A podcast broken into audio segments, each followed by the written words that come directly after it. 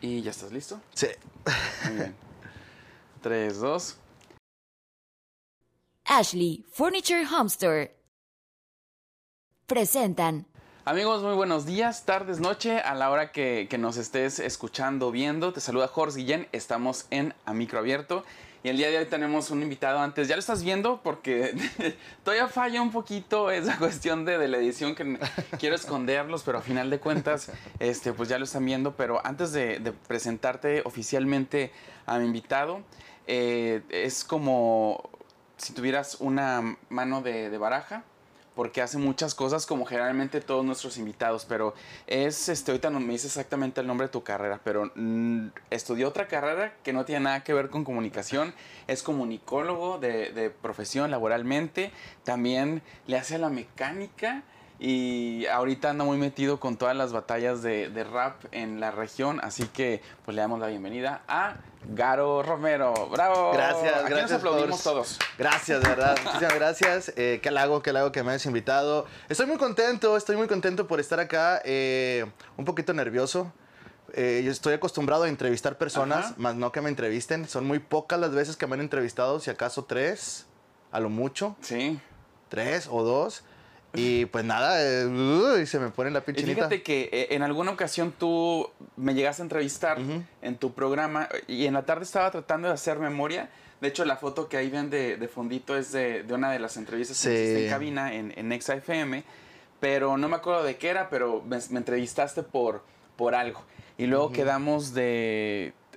Creo que ya no pudiste ir en mi semana de, del adiós Sí, de tu Back semana del FM. adiós. Entonces ahí teníamos como que pendiente Ujú. un, un ratito para, pues para entrevistarnos, que en esta ocasión nada más yo te voy a, a entrevistar.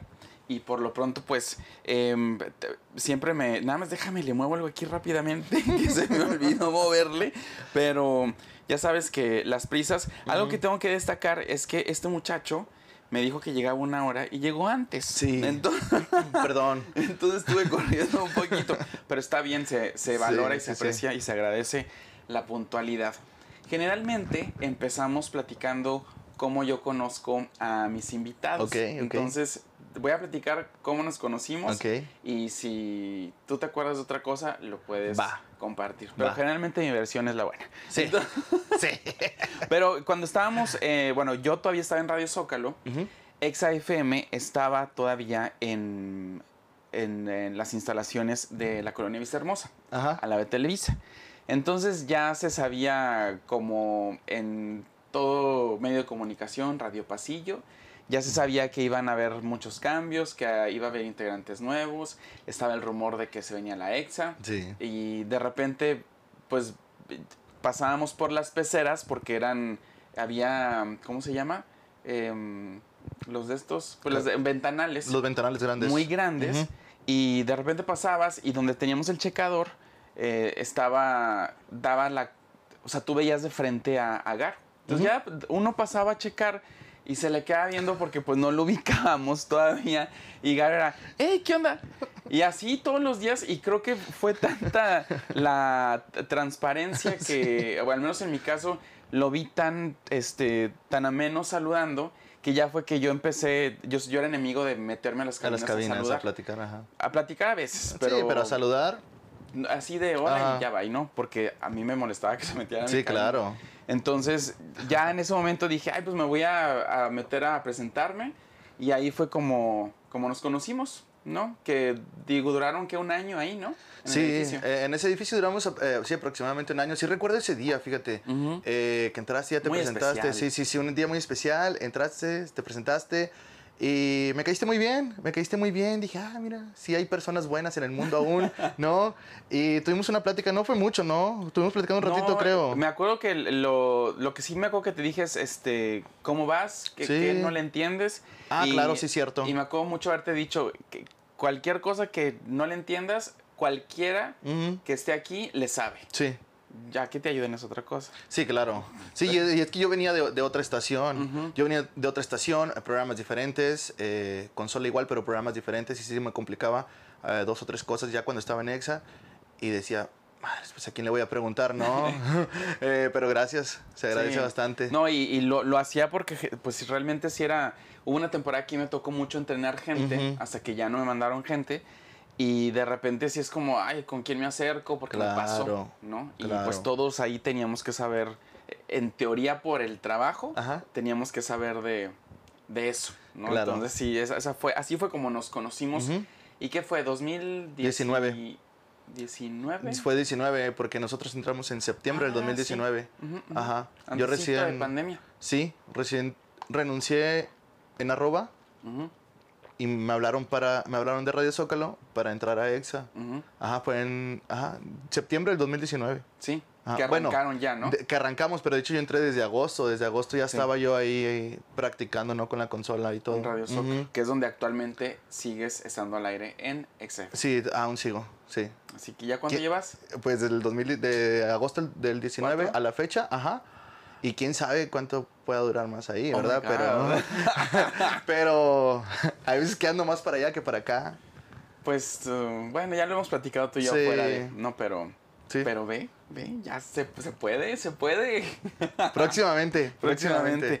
Que bueno, ahorita platicamos de tu podcast, podcast para que también la gente se entere. Y bien, ahora sí vamos Claro. a entrar de lleno. A todo esto, tú naces un 22 de noviembre de Sí. 1900, maldito, 1990. 90. Estoy bien joven aún. 32 años. 32 años, sí. ¿Originario de? De aquí de Piedras Negras. Ajá. ¿Cómo fue tu infancia aquí en el rancho? Híjole. Siempre digo que es, no es en forma despectiva, pero todos le decimos rancho. Claro. Que es una ciudadcita, porque tenemos todo. Los que somos nigropetenses podemos decirle rancho. ¿Ok? Entonces, eh, mi infancia sí fue difícil Ujú. porque siempre fui un niño muy serio. Ok. Demasiado serio, no hablaba para nada, me daba miedo conversar con los otros niños, con las personas.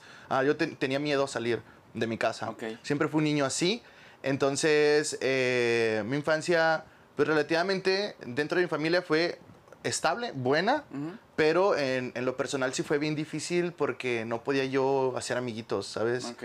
Ajá, siempre fui muy tímido, muy cohibido para todo. Ajá, demasiado. No sé si yo nací de 5 o 6 meses, no sé, la verdad, estoy medio rarito, no creas. Ajá, y fue bien difícil hasta el momento que llegué a la universidad. De la universidad ya me solté. Y creo que eh, eh, sí ha sido un común denominador en la gente que estamos en nuestra carrera. Ujú, Porque igual yo, a mí me daba, a- ahora a los 40 me doy cuenta que yo fui un niño con ansiedad. No manches. O sea, no es de ahorita. A mí me dan ataques de ansiedad, pero no fue de ahorita. A mí me da pavor ir a la escuela no manches. porque no sabía a qué iba a llegar.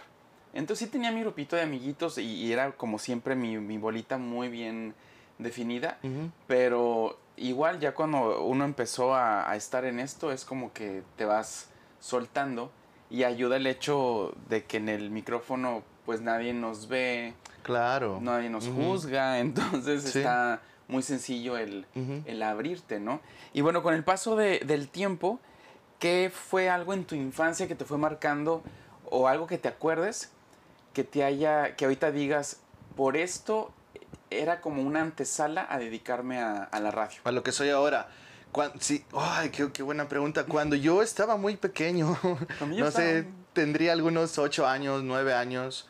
Recuerdo muchísimo que cuando yo me metía a bañar, yo cerraba mis ojos y, y yo me veía en unos, en unos escenarios enormes con muchísima gente presentando a grupos musicales. Siempre, siempre era eso como que mi sueño. Yo no entendía el por qué, ¿no? Pero eh, me metí a bañar y estaba ahí, ¿no? Oye, pero- ¿y, y ensayabas? Mm, Sí, ensayaba y luego... ¿Y a quién presentabas? Me acuerdo que en aquel entonces, como mi fa- hay, hay que estar en contexto, mi familia es de rancho. Entonces yo siempre tuve crianzas de rancho, ¿no? Eh, Y literal, porque sabes cabalgar. sí, y- de todo, amansar caballos. Así como lo ven ahorita, yo me vestí así porque dije, Garo va a venir muy de, de Muy yo. festival Live Sí. Out, de Pal Norte. Sí, y sí. dije, me voy a poner un poquito más en, la onda.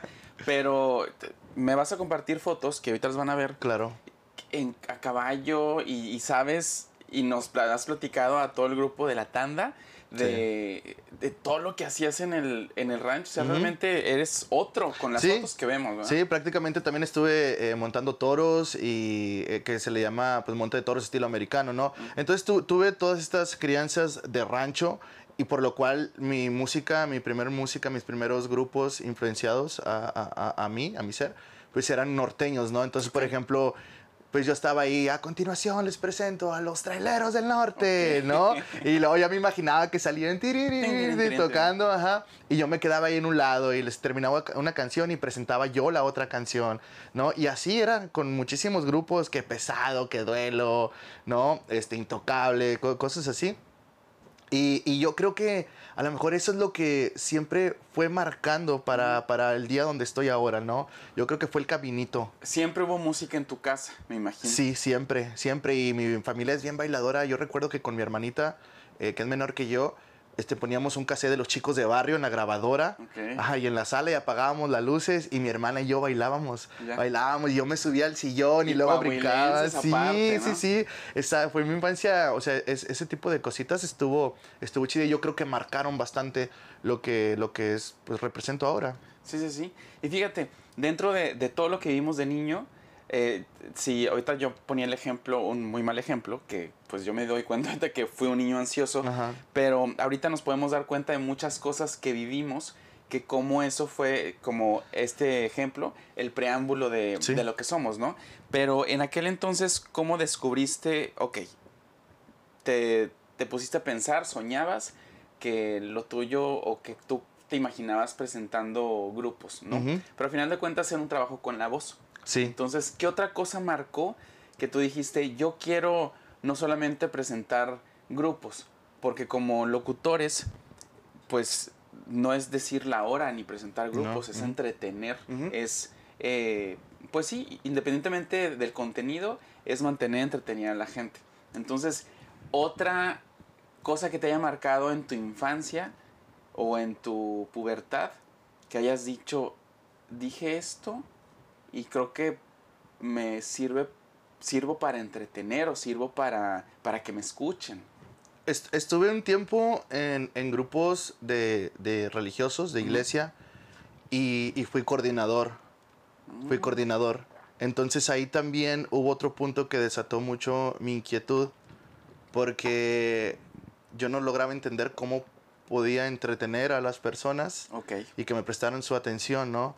Y, y que lo que yo decía o forjaba en ese momento, pues les servía a ellos, les servía. Eso, eso marcó bastante también. Y antes de eso, yo creo que tendría yo algunos 18, 19 años, conocí a, a Oresti, el coyote, que fue locutor de EXA, cuando EXA estaba en la frecuencia 105.5. ujú. Ajá, y nos hicimos super compas. Y una vez me dijo, hey, escúchame, ah, eran como las 4 de la tarde, escúchame a las 4 de la tarde, güey, te voy a mandar saludos, ¿no? Entonces ya llegué yo a Que mi todos taller. emociona sí, sí, y puse ahí la radio, ¿no? Y estaba esperando, estaba esperando, y entró al aire, y me mandó saludos y sentí muy bonito. Dije, ah, chis, yo quiero hacer eso, ¿sabes? Yo quiero hacer lo que, lo que hizo este men y lo que causó en mí, Sí. yo lo quiero hacer por otras personas, ¿no? Entonces eh, se, se fueron como que acumulando ciertos puntos. Después entré de coordinador a los grupos juveniles, vi que, que podía mover ahí a los chavos, que con mis palabras, ¿no? Con, con- con lo que yo dictaba o decía, pues ellos me ponían atención y les cambiaba un poquito a lo mejor su- sus cinco minutos, su día, su semana, su vida, no sé. Dije, bueno, por ahí va el camino. Ujú. Y veme ahora. Sí, sí, sí. Digo, en total tienes cuántos años en radio? Bueno, en radio desde el 2018, si no mal recuerdo, pero en medios de comunicación, yo creo que desde el 2015, Ok. más o menos, 15 o 16.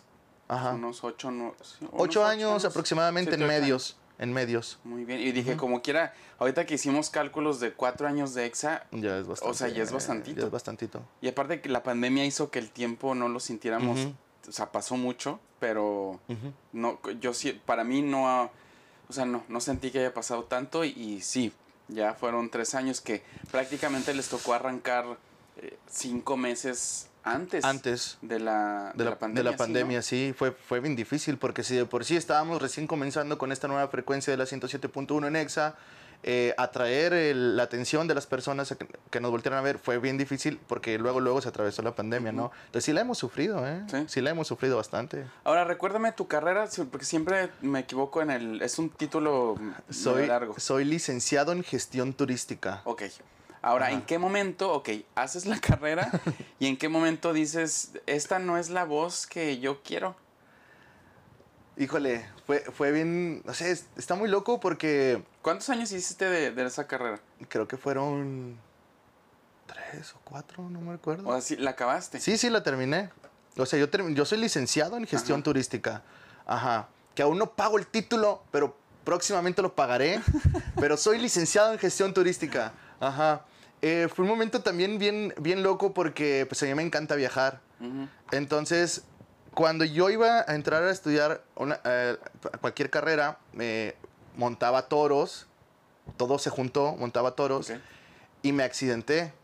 A mí me pisó un toro la, la caja torácica, me fisuró dos costillas, me inflamó los pulmones, riñones, este, me, me la cabeza, tengo luxación en, en la, en la clavícula derecha, la tengo zafada, ¿no? Entonces, este... Por eso quedó así. Por eso quedé así. Y, y al momento de la recuperación, yo dije, pues soy un hongo en mi casa, no me podía mover, no podía hacer absolutamente nada. Dije, tengo que estudiar algo, ¿no? Y empecé a investigar aquí en Piraneras y pues nada, nada, nada. No, no había ninguna carrera que yo dijera, oh, pues esto me puede ayudar, esto me va a servir, ¿no? Entonces, como me encanta tanto viajar, empecé a investigar en Monterrey. Y en Monterrey hay una universidad que se llama CNCI. Sí, CNCI. Eh, donde está la, la carrera de licenciatura en gestión turística. Entonces me, me, me metí más a fondo a investigar y yo no sabía que había un campus en línea en Jiménez.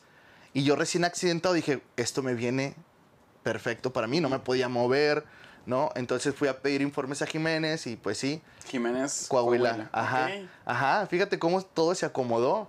Dije, pues yo no puedo andarme trasladando de un lugar a otro. Pues bueno, pues en línea y terminé mi carrera en línea. Mm. Ajá. Licenciado en gestión turística. ¿Y en qué momento dices, sabes qué? Esta no es mi voz.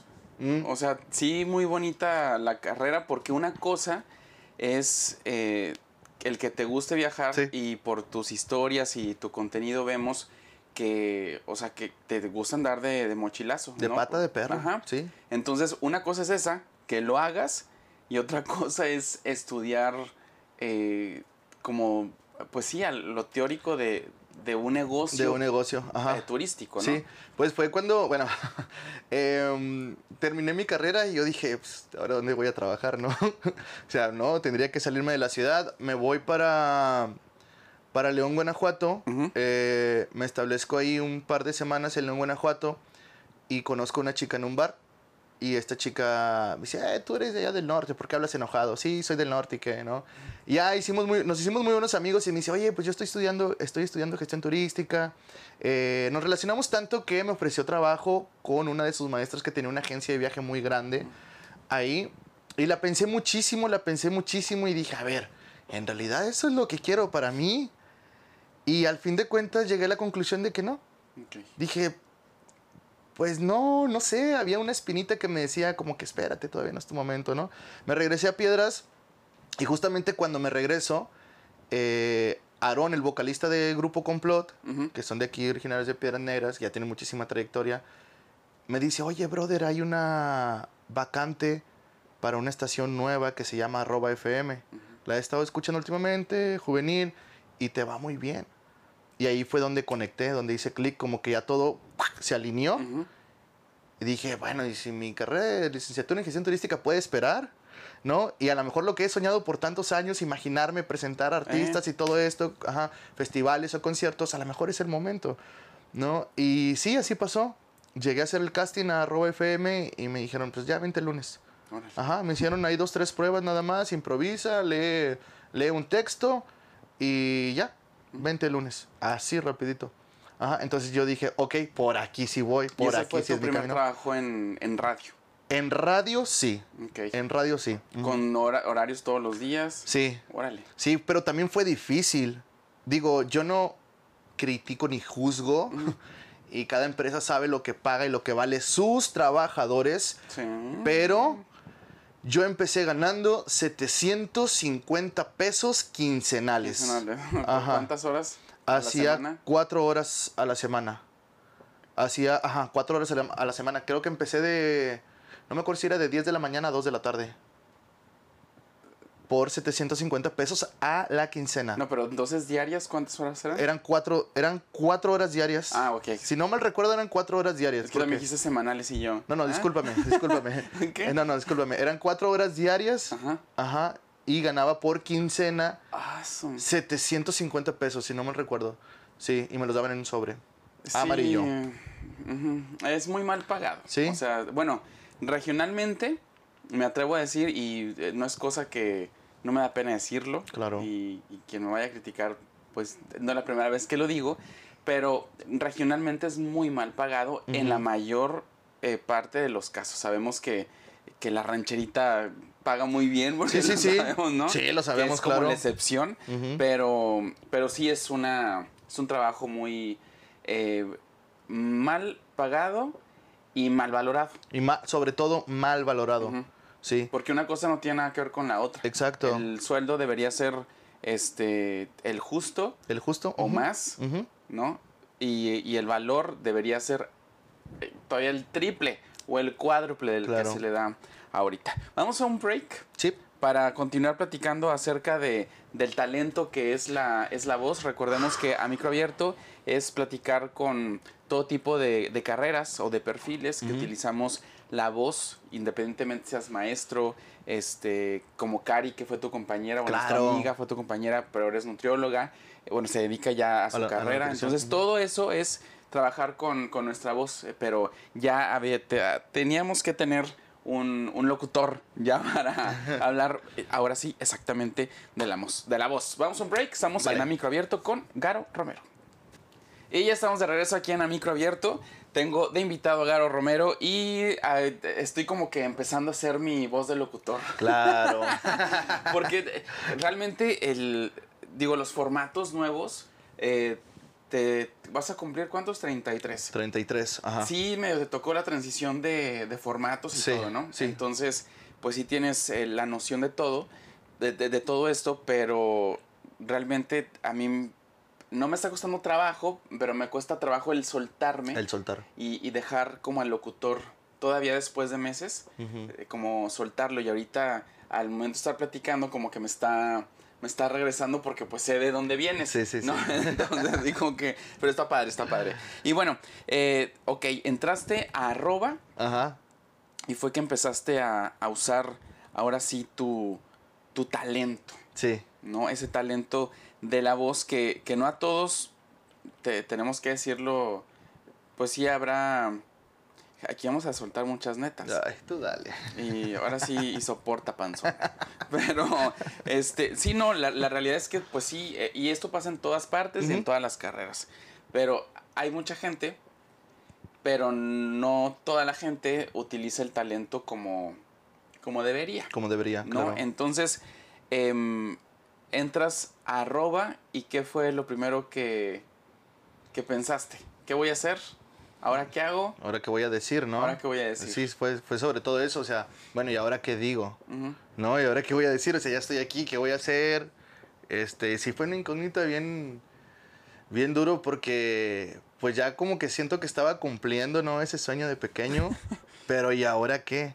Y, y también tuvo mucho que ver las personas que, que se quedaron a cargo de, de guiarme en, en- en este camino de la radio, de, de- de enseñarme, ¿no? Y agradezco a, a todos los locutores que estuvieron en su momento ahí dándome consejos, porque sí me sirvieron bastante. eh, y de ahí yo creo que me fui forjando poco a poco, ¿no? Eh, los, yo creo que los primeros errores también que tuve ahí fue como que copiar, ¿no? Y ver, escuchar a, ay, a ver, el de la otra estación le hace así, a ver, y yo. Y luego, no, pero es que no soy yo.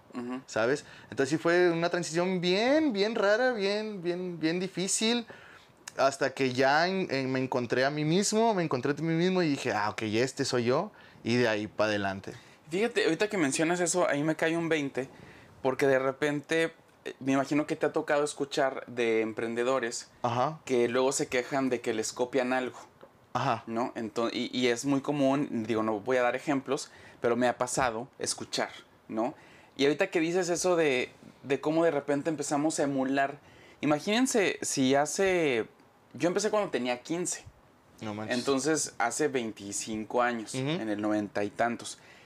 Y pues mis, eh, mis ejemplos eran los locutores locales porque no, y yo escucho radio Eso. desde niño, igual tú.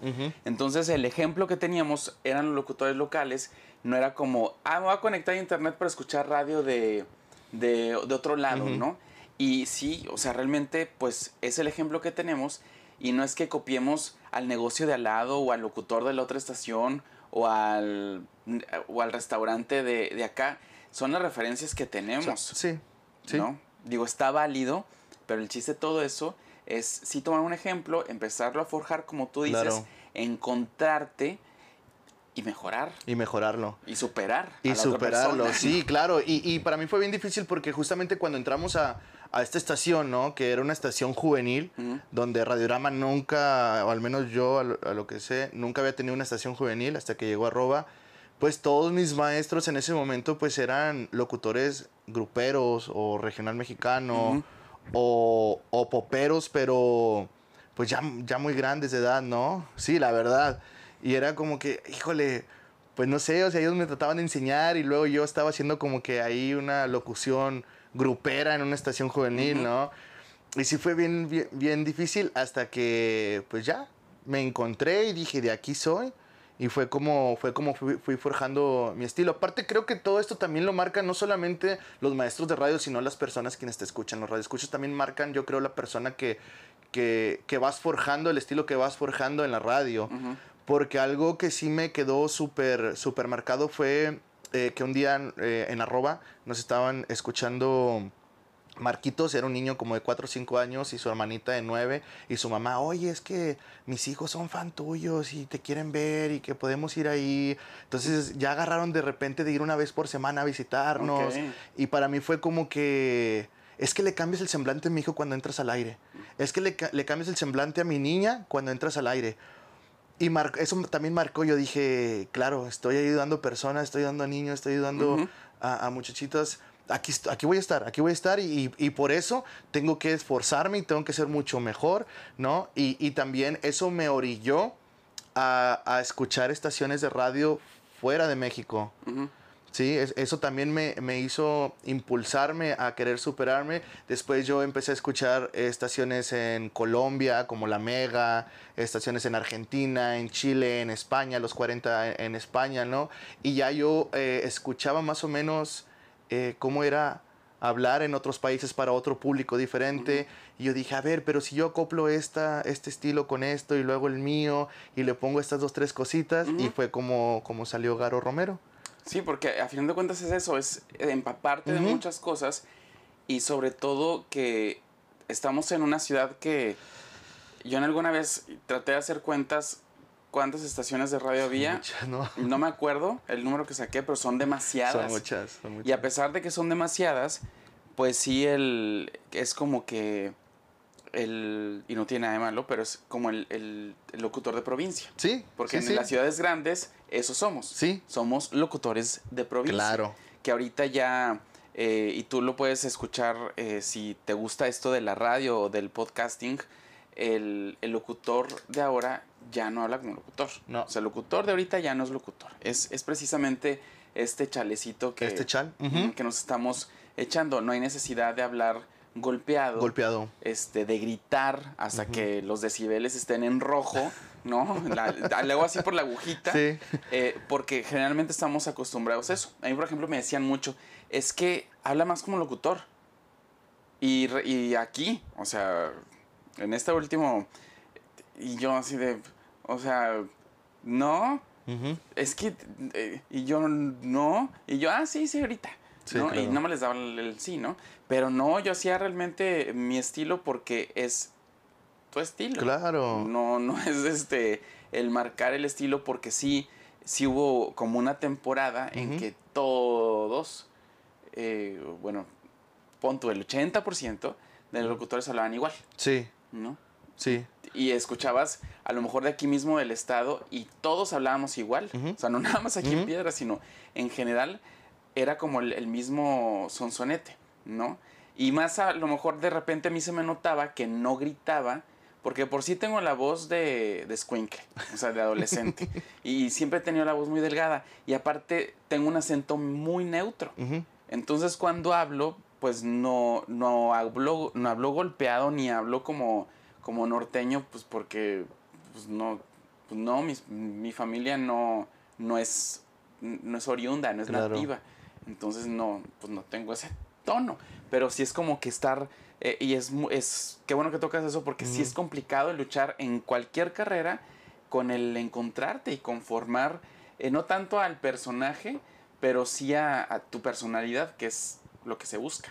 Sí, claro, y, y digo, es súper importante porque, bien lo comentas, hay mu- muchísimos locutores que a todos los quiero, sí, pero que sí siento como que ahí están forzando la voz, ¿no? Y, y, y, y también va este, a, a este modo que te digo, no tratan de superarse, Ujú. no tratan de buscar en otras partes, ¿no? No tratan de escuchar radio de otras partes, ¿no? Es, es simplemente encasillarse aquí, quedarse aquí y, no sé, siento que hasta cierto punto quedarte en tu zona de confort o en el conformismo, pues no te va a llevar a ningún lado, ¿no? Ujú. Ujú.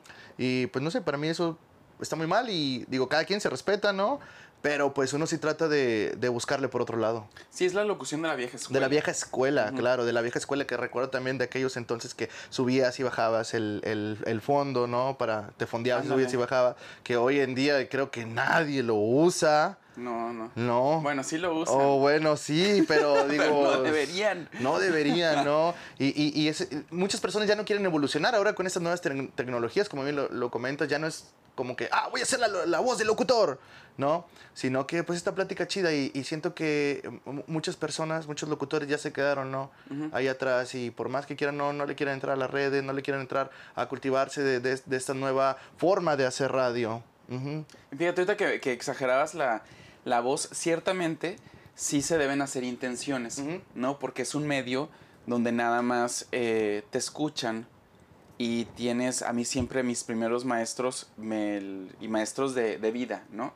No de, no de la escuela, sino me decían es que tienes que hacer que la gente se lo imagine. Se lo imagine. ¿no? Que esa es la intención, Sí. ¿no? Que la gente se imagine lo que estás contando. Entonces, la intención en tu vida, dentro de, de radio, ¿cuál has o cuál crees hasta ahorita que estás cumpliendo?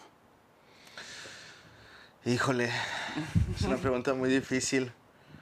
Dentro de, de mi carrera de radio, siento que, siento que hasta cierto punto est- estoy haciendo radio para, para, para obviamente para el radio escucha, para cambiar, para cambiar sus, sus momentos más trágicos o incómodos porque siento que ya no es casualidad, y yo digo que no es casualidad, sino que siempre me llegan mensajes así, siempre. Siento que estoy haciendo radio para hacer felices a las Mm. personas al momento de escucharme. ¿Qué te dicen en un mensaje? Por ejemplo, un, un mensaje aleatorio o uno de los que más recuerdo que me pasó en Exa hace dos años o un año, dos años más o menos, fue que me, me, me- hasta me- ay, me da cosa. Me mandó un mensaje un- una persona y me dice, oye, puedes mandarle saludos a mi hija Sofía, ¿no? Entonces yo presenté algo muy fuerte. Así nada más decía el mensaje, presenté algo muy fuerte y cerré mis ojos y empecé a hacer la locución. Sí, cerré mis ojos y empecé a locución y le mandé saludos a, a la niña, a Sofía, ¿no? Te, salgo del aire, pasan como dos, como dos minutos y me contesta el, el mismo chavo, ajá, por WhatsApp. Me dice, no te imaginas lo que acabas de hacer con mi hija. Estamos pasando una situación muy fuerte. Recién salimos del hospital. Mi hija estaba devastada. Escuchó tus saludos. Dijo, y le cambiaste todo el semblante. Y ahí me puse a llorar. Me puse a llorar. Sentí que, pues no sé, que me imaginé muchas cosas. Pasaron muchas cosas por mi, por mi cabeza. No, no, no, no podía estar en los zapatos de esa persona ni en los zapatos de esa niña. Pero yo sentía que estaban pasando algo muy lamentable. Muy lamentable. Y al menos con cinco minutos que me escuchó, con sus saludos y la canción que me pidió, creo que la hice feliz y creo que eh, ese es el objetivo del por qué estoy haciendo radio hoy en día. Y Fíjate que dentro de, de que hablábamos de la vieja escuela y del tipo de locución que de repente, pues con el que iniciamos, sí tiene mucho que ver e indirectamente hemos trabajado mucho con la responsabilidad afectiva, porque, pues, si lo hablamos localmente, y de, y de hace muchos años, no ahorita, pero sí era como que el- los noticieros informaban y atacaban, Sí. ¿no? El locutor normal era hora, temperatura, canción, eh, un poquito contenido, pero no atacaba. Exacto. Entonces sí era como ser responsables con, con lo que decíamos y creo que ahorita es todavía más, Más. importante por exactamente porque tú intuiste algo Ujú. y con una línea porque me- fue un texto, ¿no? Fue un con, o texto. sea, con una línea todo lo que lo que intuiste. Entonces, ¿qué pasó por tu mente? Siento yo, y ya había escuchado esa, esa anécdota, este, pero creo que esta anécdota te marcó. Sí. ¿Y cuál fue el cambio del, del Garo? Porque ustedes me van a decir, ay, ¿cómo por un mensaje? Pero hay cosas muy chiquitas Sí. que cambian, te hacen cambiar un chingo, Sí. ¿no? Entonces, ¿cuál fue el, el- el Garo de antes de ese mensaje y el Garo al aire? Y también emocionalmente, personalmente, después de eso. Antes de ese mensaje no me sentía tan responsable con, conmigo mismo. No, no sentía que yo era como que, pues sí, prácticamente responsable, ¿no? De tal vez de, de- de mi trabajo como locutor. Después de ese mensaje me hizo ser más responsable, eh, meterme más a, al contenido que le estoy dando a mis A radioescuchas, ajá. Eh, me hizo como que me hizo, no sé, sentí un, un bajón de, güey, por algo estás haciendo radio. Sí, entonces empecé a ser un poquito más responsable y yo dije, voy a luchar, voy a luchar por, por siempre llevarle felicidad a las personas. Entonces tengo que prepararme aún más, ¿no? Y me hice más responsable.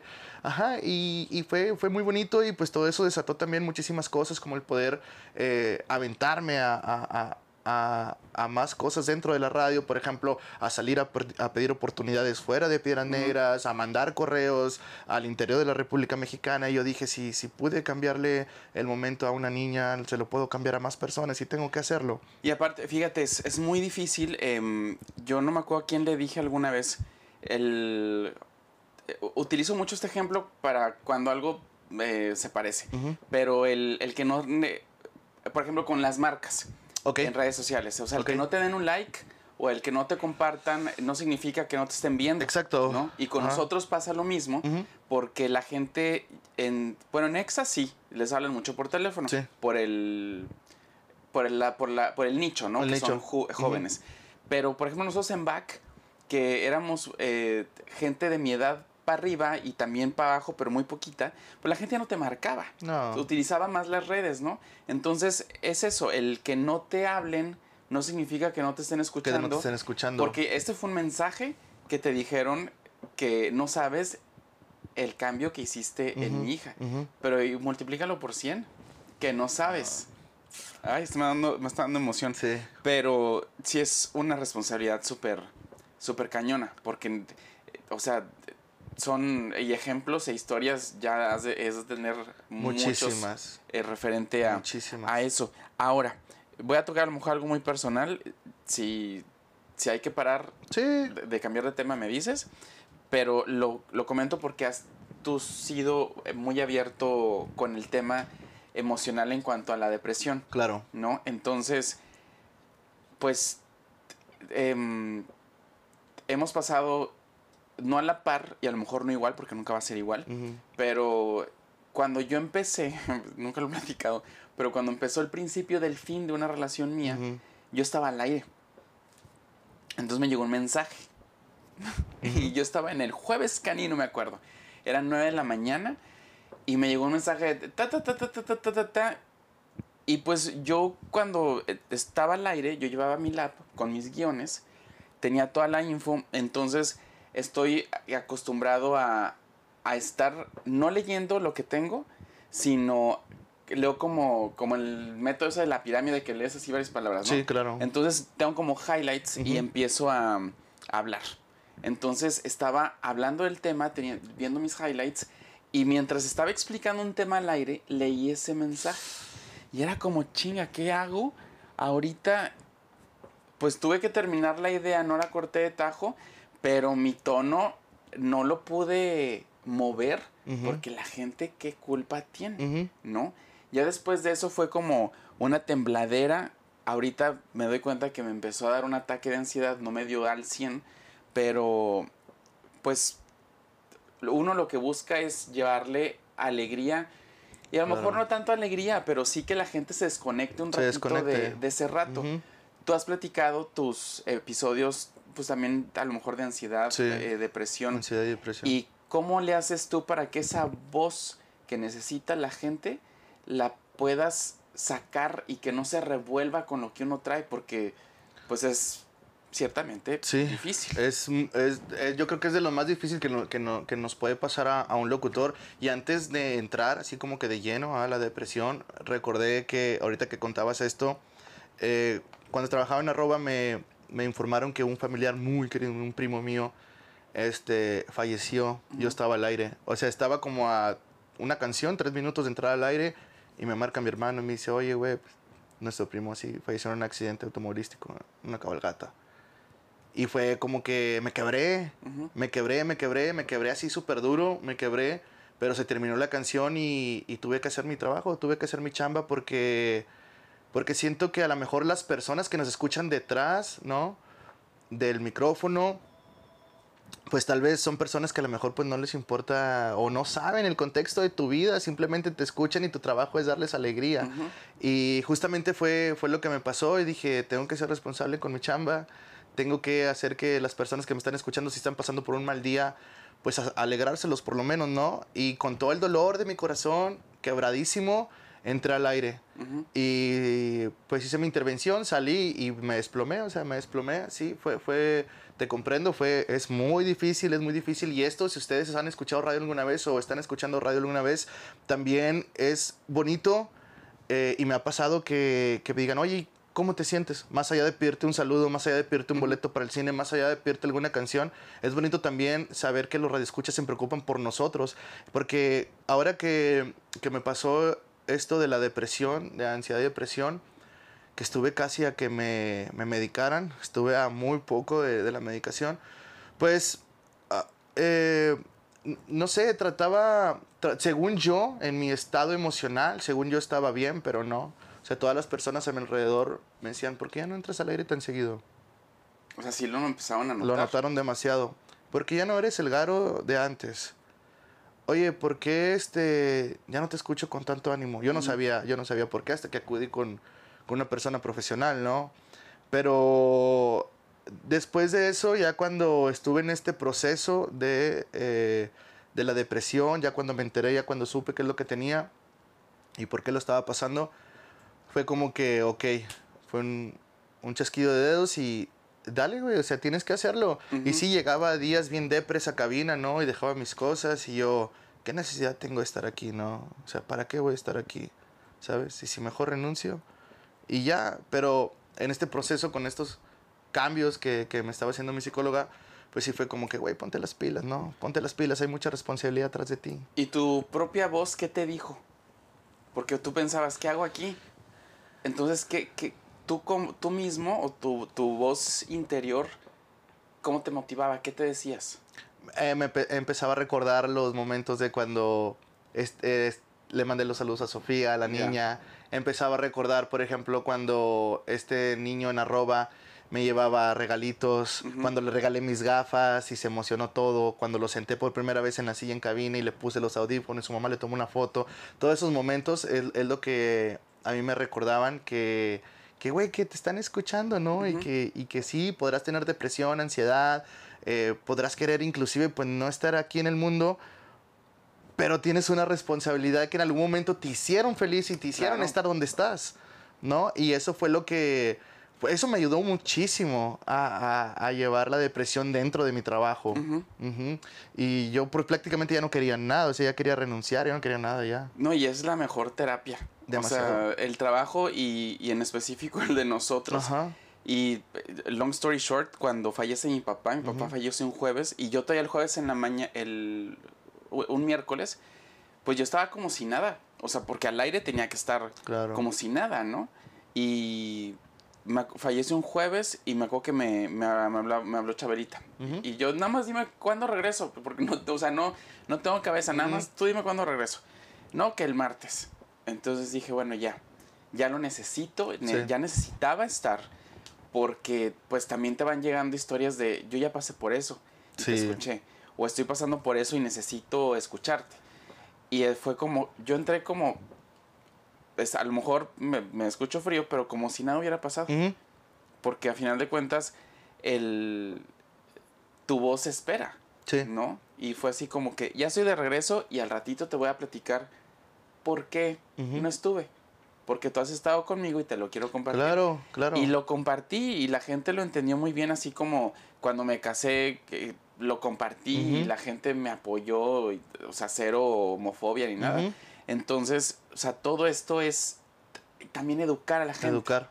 ¿No? De cómo podemos con nuestra vocecita interna, Claro. porque luego hay mucho au- autosabotaje, cómo, cómo podemos salir eh, avante, ¿no? Adelante de, de todo esto. Eh, pero es, es importante y, y gracias por porque me permitiste Claro. eh, que les compartiéramos Claro. este, este ratito. Vamos a otro break. Va, Vamos va, va, muy va. rápido. Va. Este episodio, ahorita te decía, cuando pagamos todo, Ajá. siento que va a estar como cortito, pero está la plática Está muy sabrosa. demasiado Sí. fluida que y aparte hablamos bien rápido. Sí, también, digo, estamos acostumbrados a hablar rápido, ¿no? Son intervenciones que hacemos en la radio de qué te gusta. Un minuto. Un minuto, inclusive he visto que hay locutores que tienen intervenciones de 30 segundos, ¿no? Al menos en nosotros nos dan un poquito la libertad de eh, extenderlos Sí. un poquito más, pero pues también juegas con el tiempo de las canciones, comerciales, todo. Nosotros innovamos los mensajes de audio de Instagram. Porque nosotros ya Sí. teníamos que hablar en un minuto. En un minuto, exacto. Si no, se acaba la pista y seguía Carlos Rivera. No, Córtale ya. Vamos a un break. No, no, no nos echen. No nos echen. Vamos a un break y regresamos con más aquí en A Micro Abierto. Y ya estamos de regreso en A Micro Abierto con Garo Romero, nuestro invitado. Ya casi estamos por cerrar la, la temporada. La primera temporada que ahorita, eh, antes de continuar, platícanos de tu podcast. Te tengo que preguntar, Sí. ¿cuándo lo vas a continuar? A continuar, fíjate que es bien importante, regresando al tema de atrás, eh, porque empecé a hacer un podcast en Spotify eh, so- y bueno, tenía algunos micrófonos que us- usaban en aquel entonces, no muy buenos y la calidad no era tan buena, entonces eso me, me decepcionó un poco hasta que junté dinerito y ya pues ya le metí ahora sí micrófonos chidos. Eh, me sirvió mucho de terapia cuando estaba con el tema de la depresión, eh, hacer podcast, grabar eh, 15 minutos al menos, no sé, me ayudó bastante, me ayudó bastante también a sobrellevar eh, la depresión y la ansiedad. Y, y- y cuando me dieron de alta, como que dije, soy libre, ¿no? Ya no tengo Ya. como que la necesidad de ir a, a encerrarme a, a mi, a mi setup, ¿no? A hacer, a hablar, a hacer podcast, ¿no? Entonces creo que lo voy a volver a retomar, no sé cuándo. Tengo que planteármelo bien porque con tantos trabajos que hago, Sí. Ajá, que es lo que tocabas en, en un principio. Hago muchísimas cosas durante el día. No sé ni en qué momento duermo, la verdad. Entonces, eh, pues estoy en Spotify como el podcast de Garo Romero. Eh, lo dejé pausado por completo porque, como les digo, fue un proceso que me ayudó a, a mi depresión. Y gracias por recordarme que tengo que volver a... Sí, hay que Ajá, retomarlo. Hay que retomarlo, sí. Sí, no hay que dejarlo. Y bueno, eh, ya no, no, el podcast no se trata de entrar a tanto a detalle de, como todas las profesiones, me gustaría, pero el propósito es otro. Pero a lo largo de- del episodio salen todas las redes de, de Garo para Sí. que entren y vean todo lo que hace, porque ahorita, bueno, para cuando salga todavía falta, va a faltar tiempo, pero vas a ir a un municipio, Nuevo León, Juárez, Nuevo León. ajá, a, conducir una rap battle o algo así. Sí, son, son batallas de freestyle. eh, soy host oficial de, de las batallas de freestyle de Piedras Negras. Hay una liga que se llama la Frontier League. Ajá. En Frontier League, pues eh, soy el host oficial. eh, el host, para entrar en contexto, pues es aquel que lleva el conteo de los tiempos de la- los enfrentamientos de las batallas. Es el que conduce todo el evento. Son eventos que pueden durar desde dos horas hasta cuatro horas, dependiendo, ¿no? Dependiendo los formatos, las batallas. Ajá, entonces sí es algo muy pesado, muy cansado, pero a la vez que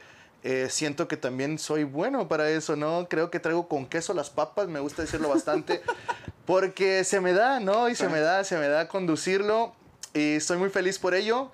Entonces, justamente me tengo algunas fechas ya en Monterrey, me habían invitado con anterioridad a, a conducir también, mm, a hostear, se le dice, batallas de freestyle en la liga de Freestyle Monterrey, que le quiero mandar un saludo a mi amigo Bertier, que es el que me está invitando. Bertier, para quienes no los conocen o si lo conocen, Bertier es el host oficial también de la FMS México, que la FMS México es la liga oficial de todo México. Ok. Ajá, donde están los campeones, eh, campeones me refiero, campeones internacionales también, como Mauricio Hernández, alias El Asesino, que es el mejor freestyler de todo el mundo. Entonces es mexicano. ¿no? Es, es una motivación también para nosotros, eh, para estar en el mundo del freestyle.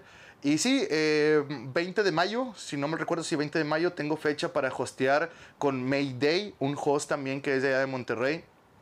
Nos, nos invitó nuestro amigo Bertier y vamos a estar por allá. Vamos a estar por allá en Juárez. eh, pues primero Dios, por si alguien eh, quiere patrocinar, pues adelante, ¿no? Estamos Sí. abiertos a recibir Apoyen todo su locutor patrocinio. favorito. Sí, sí, sí. No, y eso, fíjate, esas oportunidades no hay que, no hay que desperdiciarlas. Exacto. Porque eso te va, remueve cosas Sí. y en lugar de estarnos eh, concentrando en, en personas, la pinche pedradota, ¿no? Pues sí, eh, concentrarnos en hacer, no, no en trabajar, sino en hacer lo que te gusta. Claro. a- atrae más cosas y cambios buenos para, para ella. Así que me da mucho gusto y esperemos que Gracias. pues eso te lleve a, a otros A otros horizontes. lugares, claro. Sí, sí, sí. Vas a ver que sí. Y bueno, ya ahora sí continuando con, con, la- la- con el micro, con el micro abierto, ¿cómo o qué es lo que te imaginabas tú el, el garito de, no sé, de unos 6, 7 años? ¿Cómo te imaginabas a esta edad? Yo me veía como arquitecto. Ok. Nada que ver, ¿no? Me veía como arquitecto. Yo, yo recuerdo que todos los días le decía a mi mamá, me levantaba, yo me levantaba, me despertaba y le decía a mi mamá, voy a ser arquitecto para construirte una casa. Sí, ¿no? Y al día siguiente, ma, voy a ser arquitecto para construirte una casa. Ma, te voy a construir una casa. Eso sí, siempre, y yo, yo desde pequeño decía, ah, cuando esté grande voy a ser arquitecto, ¿no? ¿Por qué? Porque yo le digo a mi mamá que le voy a construir una casa. Sí, sí, sí. Ajá, entonces me veía así como siendo también un, digo, no tiene nada de malo, perdón la palabra, pero un oficinista. Ok. No, yo me veía estando pues, ahí en una oficina, trabajando 24/7, 365. Digo que ahora que estoy en la radio veo que también es muy demandante y muy pesado. Se los juro, trabajar en Año Nuevo, eh, Navidad. Yo tengo muchísimos Sí. años que no paso una Navidad con mi familia, ni un Sí, Año Nuevo. muchas cosas. Muchísimo. Mm. Y yo dije, ching, bueno, pues ya ni modo, ¿no? Ya estoy aquí. Pero sí, me veía así como una persona de estudiada y estar en la oficina con corbata y traje, cosas que no van conmigo para nada. Pero es, como yo me veía de pequeño. Sí, creo que es como todo muy. El, el futurear de niño es como muy real, Sí, ¿no? Porque Sí, sí. igual, este, no- yo no me veía. O sea, yo me veía como un señor. Generalmente no me veo, pero sí me veía como un señor. Porque en, en sí nunca me, nunca me vi. O sea, yo quería como que ser doctor. ok, ok, ok, ok. eh, de la risa, ¿no? Este, pero, pues no, nada que ver. Entonces, pero sí me veía como un señor, entonces, pues ya lo estoy logrando. Ahí vamos para allá, vamos a ese camino todos. Vamos para allá. Y bueno, ya que hablábamos de... Él iba a tomar y yo estoy hablando. Este, bueno, ya es como te imaginabas de, de niño. Pero mm, ahorita, por ejemplo, y siempre lo digo, nadie tenemos, al menos a todos los que he entrevistado por los perfiles tan específicos, Ajá, nadie teníamos un referente, ok. generalmente. ¿Verdad? Eh, Hay unos que, que sí el referente estaba como muy marcado en, en casa, ¿no? Pero, pues, no teníamos un referente de alguien como nosotros somos ahorita, Ajá, pero hace 20, 25 años, 30 años, ¿no? Entonces, ¿tú qué le puedes decir o qué consejo le puedes dejar a esos garitos que todos tenemos dentro o que todos eh, esos garitos que ahorita tienen 30 años, 25, eh, 40, 50, que te escuchan o que han escuchado de ti, a lo mejor no se han dado el tiempo de, de escucharte, pero que saben que, que eres eh, locutor de la EXA, ¿no? ¿Qué les puedes decir? ¿Qué consejo les puedes decir? Porque ahora es- eres un referente. sí. Sí, híjole, es, es, es bien difícil, es bien difícil, pero creo que la vida y los lugares en donde he estado me han enseñado a que, pues a que no deje de luchar por lo que uno quiere. Toda mi familia es de rancho, soy, el, soy la única persona diferente eh, dentro de mi círculo familiar, completamente diferente. Y me costó bastante eh, tantas críticas dentro de mi familia, eh, rechazos inclusive por cómo me he visto, por mis tatuajes, por mis perforaciones, por mis ideas, por mi mentalidad a lo mejor muy abierta que, que puedo llegar a tener, eh, por las cosas que como o dejo de comer o las que consumo, vaya. Entonces, padres de familia, no sean así con sus hijos. En mi caso fue muy difícil porque yo descubrí, por ejemplo, a Panda desde muy pequeño Ujú. y mi hermano mayor era de que nosotros no escuchamos esa música. Ok. Entonces siempre fui un como rockstar de closet, Ujú. siempre, hasta que te digo que empecé a estudiar en la universidad, que salí. Eh, y siento que mis padres hasta cierto punto, no se los echo en cara, pero sí tuvieron muchísima culpa de, de este, pues de cohibirme también. Yo creo que también por eso fui un chico muy cohibido cuando estaba pequeño. Ajá. Todavía no tenías una cita en el quirófano. Todavía no tenía una cita en el quirófano. Ah, ¿qué tal Panda? buenísima. y, y entonces es bien difícil, padres de familia, si tienen hijos y, y ustedes ven que sus hijos quieren guiarse por un, un estilo o algo, déjenlos ser libres, déjenlos ser libres. Y si tú tienes 30 o 40 o 50 años, aún estás a tiempo. Claro. Aún estás a tiempo para ser esa persona que quieres, para luchar por lo que quieres. Si tú quieres salir, dejar tu trabajo y viajar, hazlo. Porque yo siempre lo he dicho, solamente tenemos como que una, una oportunidad en toda la vida, ¿no? Así lo veo yo. Y, y cada oportunidad que se me va a presentar la voy a aprovechar, ¿no? No, no, no me importa lo que voy a dejar atrás, ¿no? Entonces, si tú tienes esta edad, si tú eres una persona a lo mejor adulta, o eres un joven, o eres un puberto, lo que, como quieras llamarte, lucha por lo que tú quieres hacer. Veme, ahorita eh, lo voy a tomar como ejemplo. eh, pues soy mecánico, soy técnico en refrigeración, arreglo el aire acondicionado de los coches.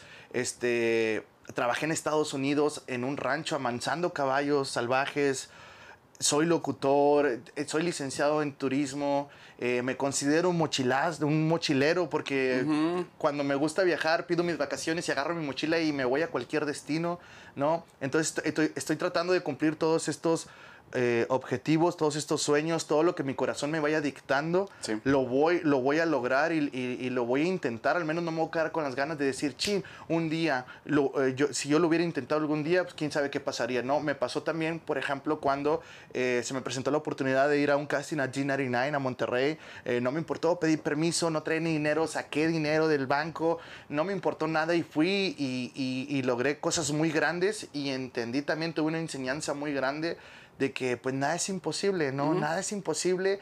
No importa la edad que tengas, no importa la edad que tengas, siempre va a haber una manera de conseguir lo que tú quieres. Si el meollo de todo esto es arriesgar, Arriesgarte. perderle el arriesgarte. miedo, arriesgarse y también, ahorita eh, no lo dijiste con tal cual, pero me resonó mucho y a final de cuentas hay que hacer lo que tu voz interior dicta, Sí, ¿no? sí, así Porque- tal cual. Y dijiste algo muy importante, vida es una, Sí. nada más. Sí, entonces aprovechala, brother, aprovechala, aprovechala y, y- y- y yo sé que también vas a dejar historia y vas a marcar la vida de otras personas para bien, entonces adelante. Entonces, ya para cerrar, casi, casi ya para cerrar, en tu proceso de, mm, que a lo mejor no te lo has eh, ¿Planteado? dicho, planteado tal cual, pero en tu proceso de, de cambiar vidas, porque las has cambiado, o sea, a lo mejor, como te digo, no te hayas puesto a pensar, pero has cambiado vidas. Sí. Simplemente con el ejemplo de esta niña que, que digo, pues te lo dijeron, Sí. ¿no? Así tal cual. No sabes el cambio o, o lo que acabas de, de hacer que reaccionara mi hija, ¿no? Entonces, ¿cuál consideras tú que es tu fórmula natural para cambiar vidas? Ay, no sé, es... Qué difícil, qué difícil. No, no, no, jamás me lo había Planteado. planteado de esa forma, pero... Porque lo hacemos Lo- inconscientemente. inconscientemente es eso, inconscientemente creo que lo hacemos y, y fíjate, el- ahora que lo pienso bien, muchas personas, como por ejemplo dentro del freestyle. Eh, siento que estoy cambiando sus vidas. Es, me han dicho, es que yo nada más voy a participar porque estás tú de host. ¿No? O sea, Qué yo, padre, sí. sí, yo voy a ver, o sea, voy, no le entiendo a las batallas de freestyle, pero voy porque estás tú, ¿no? Y, y, y hay chavitos que estaban este, me lo han confesado y comentado en, en, pues, en problemas de drogadicción y que gracias a, al entusiasmo, la energía que le pongo yo al el sabor, ¿no? Que el sazón que le pongo a las batallas de freestyle, dicen, es que voy porque tú animas y tú me gritas y tú esto y prendes a la gente y me siento con energía y me, y me haces sentir que ya no debo de estar en, en, en- en ese mundo, pero ahora quiero estar acá porque estás tú, ¿sabes?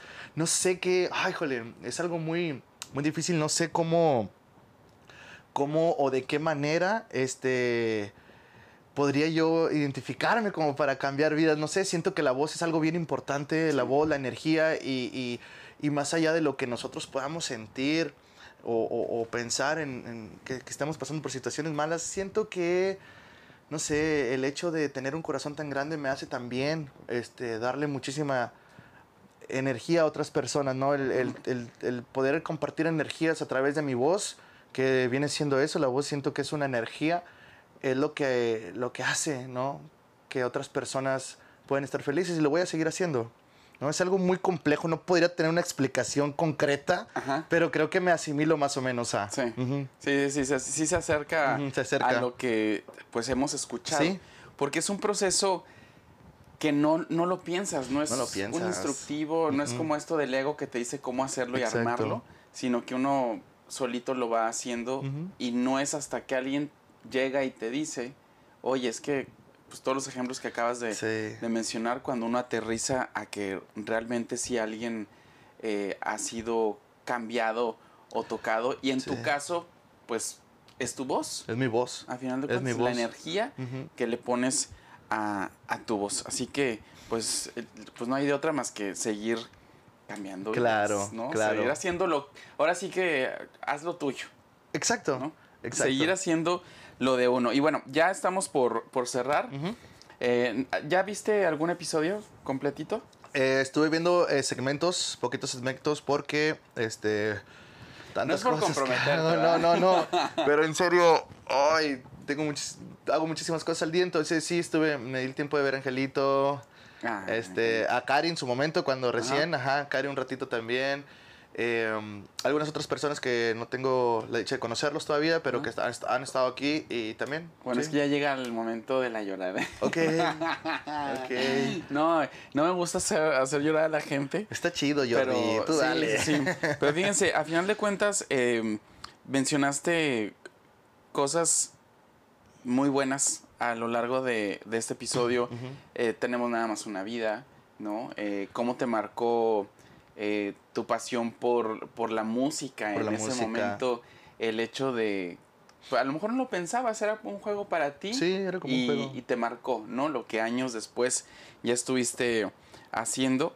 Porque a final de cuentas estás construyendo algo con tu voz y estás Sí. siendo el arquitecto que, Fíjate. que dijiste de, de niño, ¿no? A lo mejor todavía no le construyes la casa a tu mami, o a lo mejor ya, no sé, pero Próximamente. próximamente, digo, es, es algo que va- a lo que vas a llegar, Sí. pero ya estás construyendo otras cosas, Ajá. ¿no? Y es eh, los testimonios de tanta gente que, Sí. como los ejemplos que, que acabas de dar. Entonces, pues llegó el momento del regalo, Ok. ¿no? Que, que a todos les doy el regalo, pero... Pero a ti no te voy a dar nada. Ok, ¿por qué? A mí me gustan los regalos, güey. A mí sí me gustan los regalos, ¿por qué no, te hacer creas, nada? no te creas.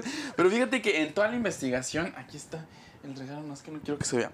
En toda la investigación que estuve haciendo, pues ahorita me cae en cuenta Ajá. de cómo, espero no se vea, no, bueno, tú no lo ves. Mientras No, tú pues yo lo no lo veo hasta que vea el video, güey. Si no, más sí se vio, güey. No lo escondiste bien. Este, a final de cuentas, digo, has mencionado eso de cómo la voz, cómo tu voz interior te, te ha dictado, ha sido tu propio terapeuta, ¿no? A final de cuentas, Sí, con, sí, con sí. todo lo, lo que, pues, últimamente nos damos cuenta de los problemas emocionales que, que tenemos y, y es esa generación la que apenas nos estamos dando cuenta. ¿eh? Los más chiquitos ya vienen con otro, ya hemos- les hemos dejado un caminito recorrido, ¿no? Entonces, en la investigación que hice de, de tu ser, pues encontré como quiénes eran tus, tus referentes a lo mejor de, de la locución, quienes te han ayudado eh, a también a salir Sí. adelante de, Sí, de todo eso, porque sí hay, hay muchas personas eh, quienes también han sido arquitectos este, en, en tu vida. Y es la, la persona que, que tengo, bueno, las personas que, que tengo aquí, ¿no? Que tenemos al locutor que te inspiró, Ajá. eh, la voz que te echa porras, el arquitecto, eh, el que te anima, el que te ha sacado de la depresión.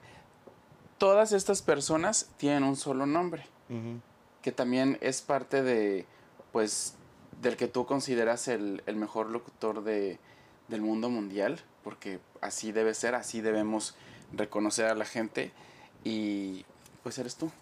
No, ma. Eres tú, fíjate, tú has... Cuesta trabajo reconocer muchas cosas, lo voy a poner acá. Esta foto es tuya, ¿eh? Para que te la lleves. Pero, o sea, ve nada más. Tú solito te has construido. Tú solito te has, digo, eres la voz que Sí. mucha gente escucha, ¿no? Para, para cambiar su día, para echarse porras. Claro. Y, y ahorita que te lo platico, entiendo más esa fuerza que tenemos personas como tú, personas como yo, personas como X nombre que nos esté viendo, de, pues sí, porque al final de cuentas Sí. hemos construido, hemos sido arquitectos, ¿no? Y hemos sido nuestro mejor maestro y sobre todo reconocer que en tu caso, por tu carrera, que eres el mejor locutor. Gracias. Romero. Gracias, qué lindo, qué lindo detalle. Eh, sí, pues a verla y pensar, analizar todo lo que he contado aquí para ti, para ustedes, pues sí es, es un proceso, una carrera muy difícil, muy difícil que me ha costado bastante. Y ahorita que lo veo, fíjate, fíjate que me viene a la, a la, a la mente, a la cabeza, cuando recién empecé en radio, que ganaba bien poquito dinero. Y me tenía que ir a pie de, de- de mi casa al trabajo y viceversa. Y recuerdo una vez eh, que hacía bastante, bastante calor, muchísimo sol. ya me regañó mi mamá que nunca tengo Kleenex. no te preocupes, no pasa nada. Y llegué a mi casa y pensé, dije, en realidad esto es lo por lo que quiero, por lo que estoy Ujú. luchando. Dije, tanto todo quemado, todo sudado, ¿no? Y, y- Gasto más de lo que gano para ir a sí, trabajar. gasto más de lo que gano, ajá. Y, y luego, un- en otra ocasión, recordé también, me agarró la lluvia, sí, nadie se detuvo, no traía yo dinero para un taxi, ganaba bien poquito. Y yo dije, ¿por qué me está pasando esto a mí? O sea, ¿por qué yo? ¿Por qué tengo que sufrir así? Llegaba a mi casa bien agüitado, pero pues ahora creo que, que valió la pena. Y tú lo dijiste hace rato en el consejo que le dabas a todos los garitos de todas las edades, que no importa la edad. Entonces, ahorita estás en, me atrevo a decir que en un momento muy bueno, no en el Sí. mejor, No, en el mejor porque todos en su momento van a ser el mejor, Ajá. ¿no? Pero estás en un momento, ahí me dio mucho, cuando vi la publicidad de- del evento de Juárez, dije, a ver, ¿qué? Estoy, estoy leyendo bien, este, porque, y, y no que me sorprendiera de que pudieras hacerlo, sino por el tiempo, Sí. porque estar en radio no puedes, o sea, pasamos Claro. Navidades y, y Año. Nuevo en, en cabina. En cabina, cierto. Eh, Pero cuando vi dije, o sea, esto es un hecho, ahí dice Juárez, Nuevo León, 20 Sí. de mayo, o sea, es un hecho. Y créeme que el consejo que nos acabas de dar a todos también es para ti. Sí, Y de hecho era un consejo para ti. gracias. Que no importa la edad, no importa eh, si tenemos perfos, este, en tu caso que tienes tatús, eh, de tus uñas, tu imagen. Eso es, o sea, eso es una... Es, es, siempre lo he dicho, es que la creatividad que tenemos dentro es la forma de, de que se note. Ajá. ¿no? La forma en cómo nosotros nos, nos diseñamos, ¿no? Porque esto no nos hace ni más ni mejores personas, Exacto. sino es, es la esencia creativa que, que tenemos, ¿no?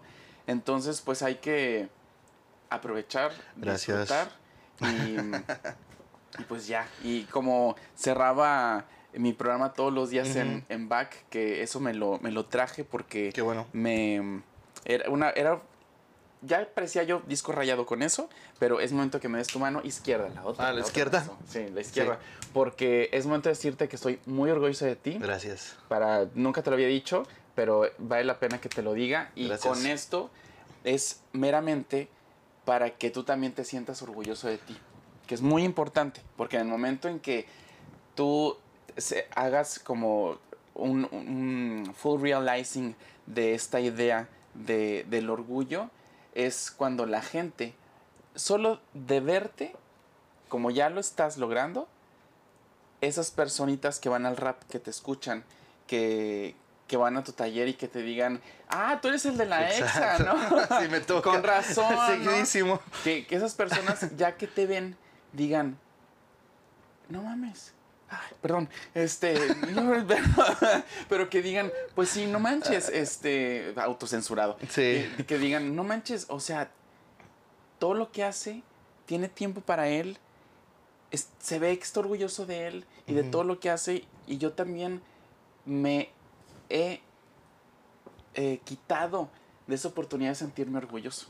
Entonces, este, hay que sentirnos todavía más que Más sobrepase el, el orgullo que, que tenemos para, para contagiarlo. Claro. Y pues un gustazo, Garo, de tenerte acá. Se me fue muy rápido. y al rato porque voy a editar 20 minutos toda la no, no sé, sí fue más. Sí, fue Pero, eh, digo, teníamos que este, hacerlo. Sí. Y, y así más de chalecito. Y esta foto es, es tuya para que la pegues Gracias. en la pared de EXA y Sí. que no se despegue. Sí, sí, sí. No, muchísimas gracias. Eh, pues creo que, como te lo dije, son muy pocas las veces que me han entrevistado. Esta ha sido la mejor. me llevó un, un- un aprendizaje que espero que también les funcione a ustedes y lo apliquen para ustedes. Y siento que comentaste algo que también me puede mucho porque muchas de las veces con todo lo que hacemos, como radio, locución y otras cosas por fuera, no tenemos tiempo de, de valorar nuestro propio trabajo a nosotros mismos, ¿no? de Sí. sentirnos orgullosos de, de lo que hemos logrado. Y creo que, que debemos de tomarnos el tiempo también para decir, oye, pues he logrado estar hasta acá y me siento orgulloso de esto, ¿no? Y, y de aquí me voy a llevar que me has renovado otra vez. Ya me sentí otra vez para abajo y cuando me comentaste de venir acá, claro que sí, dije, voy, voy y... Y lo me- teníamos pendientísimo. Sí, demasiado. Y, y qué bueno que fue en este momento, en este momento, porque sí me estaba sintiendo un poquito más para abajo. Ahora con la presión de ir a, a Monterrey, a Juárez y todos estos gastos de cómo le iba a hacer, a dónde me voy a quedar a dormir, ¿no? Y todo esto. Y me estaba sintiendo un poquito preocupado, pero creo que creo que, que me voy muy contento, con muchísimos ánimos y ahora con más ganas todavía son de, de ir a romperlo, sí, de ir a Son romperla. pruebitas, acuérdate. Y muchas veces eh, yo soy muy de. Y se los digo cada episodio de. Necesita, no necesitamos una aprobación. De repente es bueno. Porque no está mal. Sí. eh, y, y las redes sociales no ayudan, ¿no? Porque Claro. afectan en ese aspecto. Pero necesitamos ser reconocidos. Sí, Entonces, eh, esta foto es parte de, de reconocerte que, o sea, ve la foto y Es mi eres foto un favorita, chingón. Sí. O sea, no, no hace falta decírtelo, sí, qué bueno que, que se te dijo, pero no hace falta decírtelo porque ya lo sabes. El chiste es cuando estés, como ahorita dices, sintiéndote para abajo, acordarte. sí, Acordarte de que, o sea, yo me encargo de hacer que la gente se sienta chingona porque yo soy un chingón. porque yo soy un chingón. Exacto. Entonces nada más recordárnoslo y tú que nos estás viendo, si tienes esa facilidad, no de palabra, sino esa facilidad de voltear y ver a tu hermano, a tu mamá, a algún compañero, dile, díceselo. Claro. Es, es importante que escuchemos.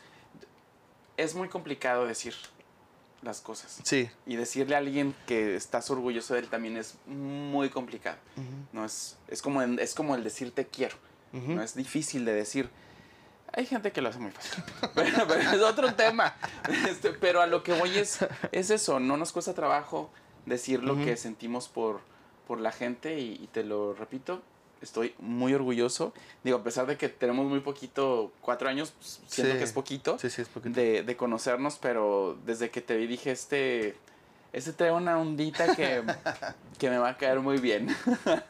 No, y así es, y sí, de verdad, pues, no sé, ah, no sé, estoy muy agradecido, no encuentro las palabras para agradecer también a cada persona que, que me ha empujado, en este caso tú y muchísimas personas más en el camino, ¿no? Que me han empujado a seguir cuando, cuando más, más estoy para abajo. Que por cierto, eh, quien me ayudó bastante, es un tema muy fuerte, en mi depresión fue eh, Félix, que quiero agradecerle, porque tuve dos momentos donde ya no quería nada.